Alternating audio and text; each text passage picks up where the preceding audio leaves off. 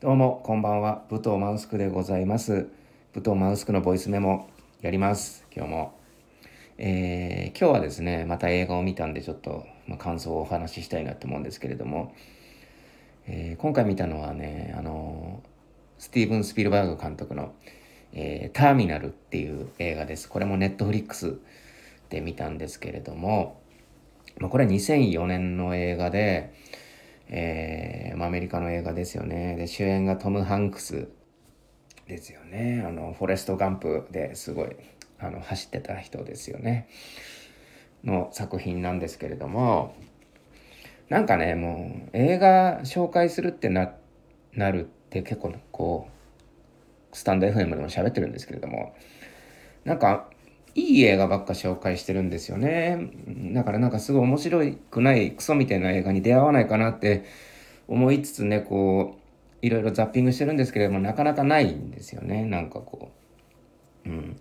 だからあえてね、面白くない映画見て、それを悪いところを語ってやろうかなとも思うんですけれども、なんかなかなかそういう映画がないというか、やっぱこれはもしかしたら、なんだろうな、あの、サブスプリクションのその弊害かもしれないですけれどもね、なかなかね、やっぱ、サブスクになるって時点で厳選されてるから、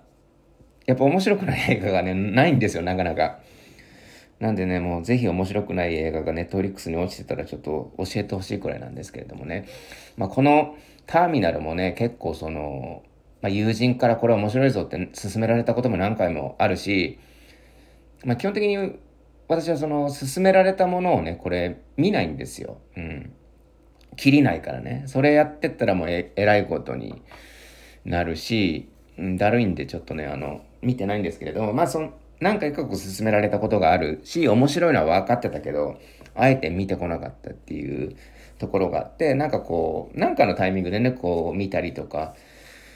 するんですよね。で、今回ちょっと見たかった映画が、あの、まあ見直すっていう感じになると思うんですけど、その、あれですよね。あの、トゥルーマンショー？そう、トゥルーマンショー見ようか、ターミナル見ようか、どっちにしようかなって思って、で、トゥルーマンショーはどういう映画か知ってるんですけれども、ターミナルは、あの、どういう映画かわかんなくて、あの、比べてたんですけど、結果このターミナルを見てびっくりしたんですけれども、すごいなんか共通点があるというか、結構、あ、トゥルーマンショー的だな、この映画は、って思ったんですよね。でもそれもそのはずで、その、このターミナルの原案が、あの、アンドリュー・ニコルさんっていう方でですね、この人の作品がすごい好きで何作も見てるんですけれども、それこそあの、ガタカとかトゥルーマンショーとかね、あと、シモーヌっていう、あの、映画があるんですけれども、あとタイムとかね、結構なんだろうな、あの、ロジカルというか、なんかこう、設定、一個こう、設定がおもろいみたいな映画を、というか脚本を書かれる人で監督もやるんですけれども、まあその人が関わってるっていうことで、なるほど、そういうことかって思って、あの、一個この映画の特徴であるんですけれども、その、なんかね、こう、観察してるというか、この主人公がいるんですよ。この主人公の、そのトム・ハンクス演じる、その、えークラコージア人っていう、このクラコージアっていう架空の国があるんですけれども、このクラコージアっていうのはおそらくそのロシアの近くのどっかのその独立共和国みたいな場所で、で、そこのクラコージアの人のそのビクター・ナボル、ナボル、ナボルスキーか。ナボルフスキーかわかんないですけど、多分ナボルスキーかな。うん。ナボルスキーっていう人で、まあ、この人が、あの、ニューヨークのケネディ空港あるんですけれども、そこにその旅行客として現れるんですよね。で、まあ、この人が旅行してで、そのビザを、あの、発行してもらうとかあるじゃないですか。その、観光ですか？仕事ですか？みたいな。あの、聞かれて、で、あ観光ですっつって、ハンコポンって押されて、そこから外に出れますよっていうところで、引っかかるんですよね。うん。で、なんで引っかかったかっていうと、実はこの、えーナボルスキーさんが、あの飛行機の上で、あの飛行機の上で、こう、時間何時間もかかるじゃないですか、ニューヨークに来るまでね。その時間になんとそのクラコージアで、あの、クーデターが起こって、あの、国としてその政府が消滅しちゃったというふうになって、この人が、まあ、ある種その、なんだろうな、パスポートが発行できない状態になってたんですよね。うん、そんなことってめったにないと思うんですけれども、要はその国がなくなったわけ。我々で言うとその日本っていう国自体がないから、あなたは日本人じゃないです、今は。だからビザは発行できませんっていう状態になってるんですよね。まあその時点ちょっと面白いじゃないですか。すごい状況ですよね。うん。なんで、あの、すごい状況なんですよ。要は、その、ビザ発行できないから、この空港から出ることできないし、しかも、あの、今そのクラコージアではクーデターが起こってるから、要は戦争中なわけですよ。だから帰ることもできない。え、じゃあ、僕どこ行けばいいの？ってなるわけじゃないですか。だから、じゃあこの空港にいてくださいって言われるわけなんですよ。ね。で、まあそうするほかないんですよね。その、要はその、空港の責任者の人、偉い人が出てくるんですけど、その偉い人からしても、どうすることもできない。そんなのマニュアルにないわけですから。どうしたらいいんだってなるんですよ。で、で、結局その、ナボルスキーはね、あの、悲しいですよね。その、母国が戦争になって不安でね、あ、どうすればいいんだっつって。でも家族は無事っぽいんだけれども、自分はどうしていいかわかんない状況になって、しかもその空港で生活しろって言われてもさ、お金もおそらくその何日もいたら底尽きるしさ、どうしようもない状況というかさ、の中で結構いろいろ考えるんですけれども、その空港のその管理局の人から言わせると、要はこいつさっさと他のとこ行ってくんないかなっていうふうに思ってるんですよ。うん。要は、その、扱いきれない問題なわけじゃないですか。この、こんな、ね、例もないし、返すこともできないし、かといってビザを発行することもルール上できないと。かといって、この空港内にいられるのも迷惑なわけですよ。だから、あのさっさと外に出て、例えば外に出たら不法、不法でね、そのビザを持ってないわけじゃないですか。そこで警察に捕まるとか、例えばその FBI とかわかんないですけど FBI みたいなのにこう連れてかれたりとかね。要はその問題を外にそのこう追い出したいって思うんですよね。うん。で、そこのなんか、なんだろうな、こう、残酷さというか寂しさというか無関心というかね。そういうところのテーマもあってね。あのー、警備とかも、あの、わざとそのナボルスキーさんがね、あのー、なんだろうな、脱出しやすいように、あの、促したりとか、ここの警備はあと5分したら誰もいなくなるっつって。だから見張りはいないんだぞっていうことを、こう、ナボルスキーも英語英語が片言ですから、そういうのをボディーランゲージで伝えたりとかするんですよ。でもナボルスキーは、あの、心動くんですけれども、外に出ないんですよ。で、あ、じゃあもうとりあえず、あのこの空港で生活しようってやっぱ心に決めるんですよね。うん。で、そっからちょっと面白くなっていくというか、うん、まあ一個の私がちょっと面白いなって思ったポイントがあるんですけれども、やっぱこう空港でね、そのお金もないし、そんなね、あの、食事をすることもはできるんですよ。もちろんその飲食店はあるからね。飲食店もあるし、洋服店もあるしね、空港だから。洋服店もあるし、要は生活の全てを賄うというか、そこで生活することは、事実上というか、まあ、物理上可能なんですよね。うん。食べ物もあるし、ただお金がないと。で、お金どうやって稼ぐってなった時に、なんかその空港の中ではね、これ、私は結構ピンとこないサービスなんですけれども、あのー、空港内で使うカートみたいなのがあって、で、そのカートのレンタル代みたいなのが25セントなんですよね。で、多分おそらくですけれども、その25セントを入れて、で、カートを返すとその25セントが戻ってくるみたいな感じの、なんかこう昔で言うその、空き瓶返したら10円戻ってくるみたいなおそらくサービスなんですよ。で、それを結構みんな25セント払って、で、返すの面倒だって言って、そのままほっとくんですよね、おそらく。こう見た感じね。で、そのほっとかれたそのカートを返すことによって、25セントをちょっとずつ稼いで、あの、生活できてしまうっていうような状況になるんですよ、そのナボルスキーがね。で、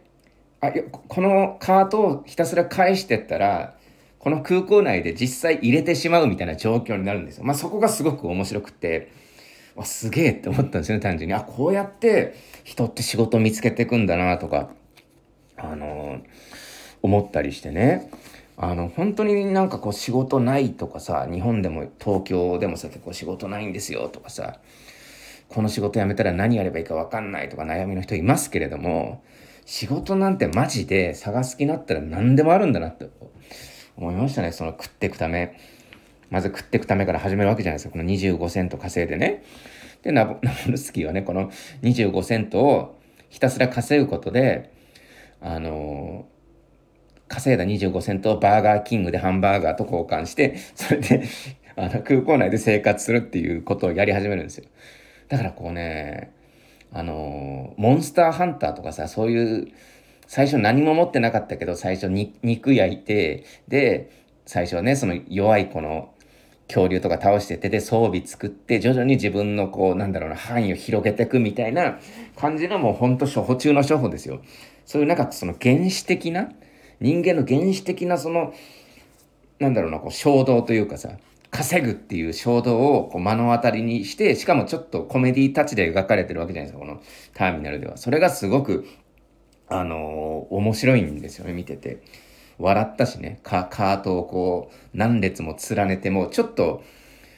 次のカットにはそのカートをそのね、25セント稼げるって知って、1台ガシャンってやるとさ、ほら、25セント出てくるわけですよ。で、それでバーガーキングと交換して、あ、これで稼げるぞって気づいてからの、その次のカットで、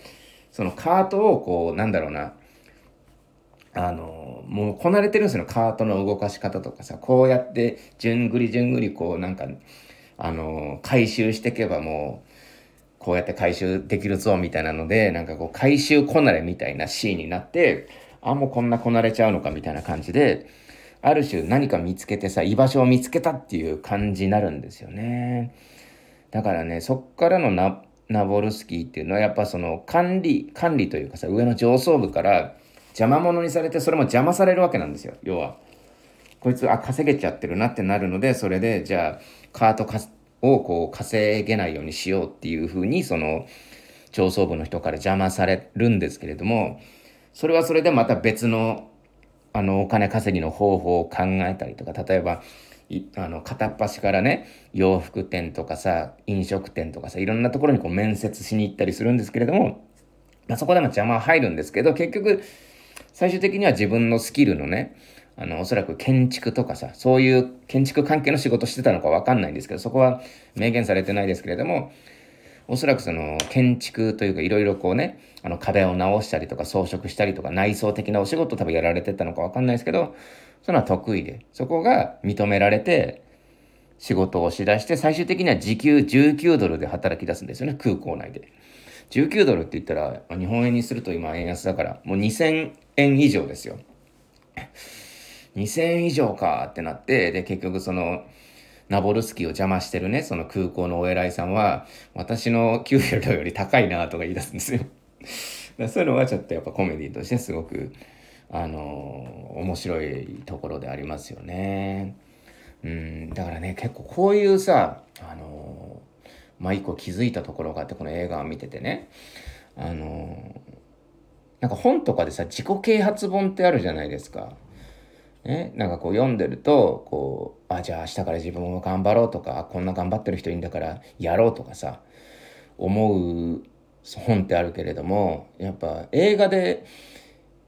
しかもコメディまで交えて、しかも自己啓発までされてっていう、こう作品ってまあ、何個かあると思うんですけれども、その中でも結構秀逸というか、すごくレベルの高いというか、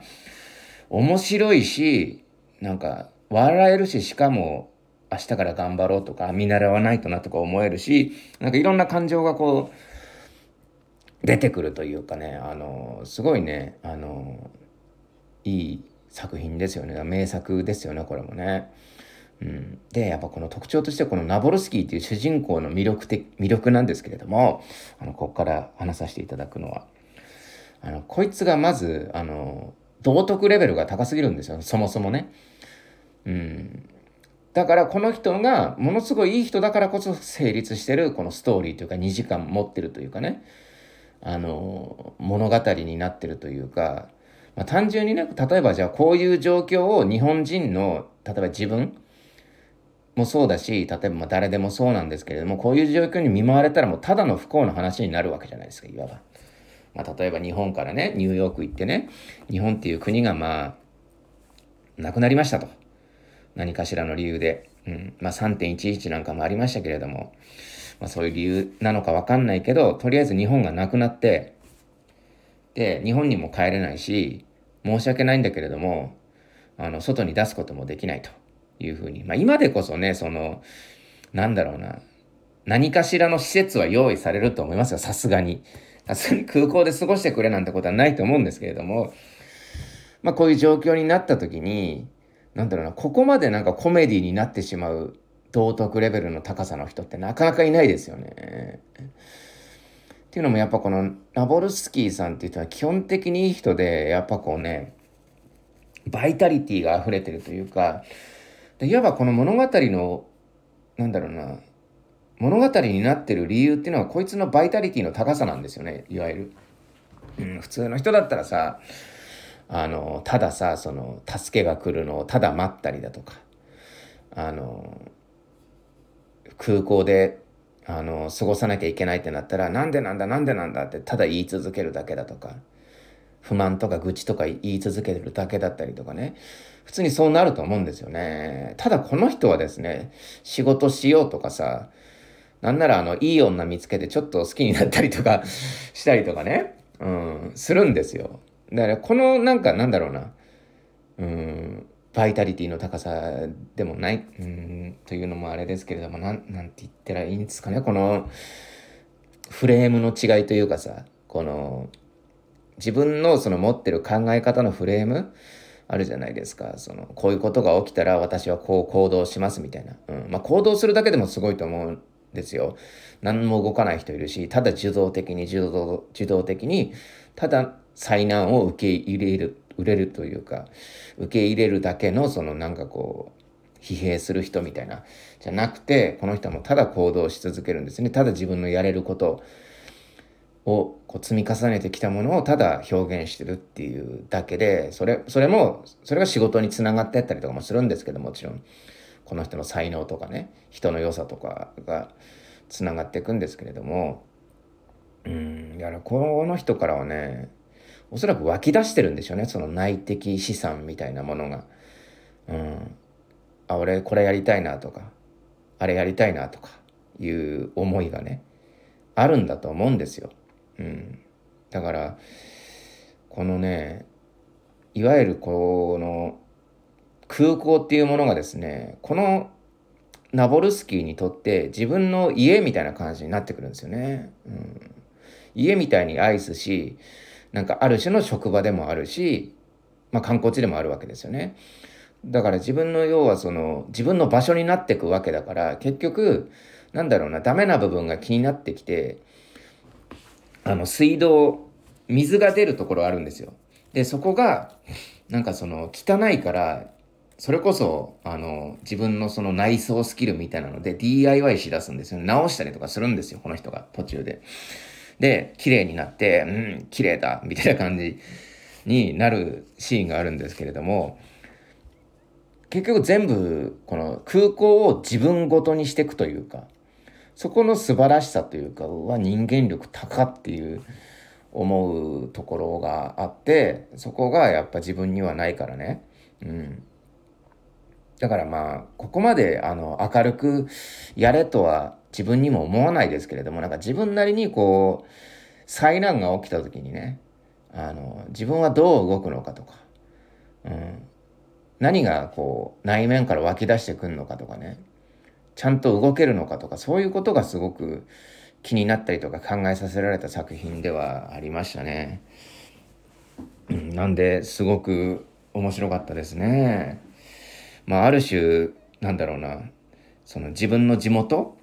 うん、地元がなくなってしまってそのどこの国でもない人間になるんですけれどもある種このターミナルっていうその空港の市民権を得てくっていう話なんですよね要は。うん、だからもう空港にはなくてはならないこう人物みたいな感じになっていくのがままたこれ面白くて、あのすごいいい映画だなって思いましたね。なんか友達とかできてなんかこう最終的にはあの自分にはこのこの人には目的があるわけなんですよね。でその目的とそのこれまでこう空港の仲間たちとねあの深めてた仲どっちをどっちを取るかみたいな状況に最終的に迫られる時があるんですよね。その時もこの人はすごく葛藤したりとかするんですよ。どっちだって思うんですけれどもまあもともとはねあのそのニューヨークのねある場所に行きたくてこの人はわざわざニューヨークまでね飛行機で来たわけなんですけれどもまあそことねまあそういう国がなくなるっていう事件からねもう本当に10ヶ月近いもう1年近く空港にいたわけなんですよこの人は。9ヶ月って言ってたから物語上では途中で9ヶ月もいるんだぞみたいな話になってたんで9ヶ月くらいいたわけなんですけれどもその9ヶ月過ごした仲間とその自分の当初の目的どっち取るかって選んだ時のこの人の選択がすごくあのー、考えさせられたというかそっちそっち行くんだっていうふうに思ってすごいなって思ったっていうのもありますね。うん、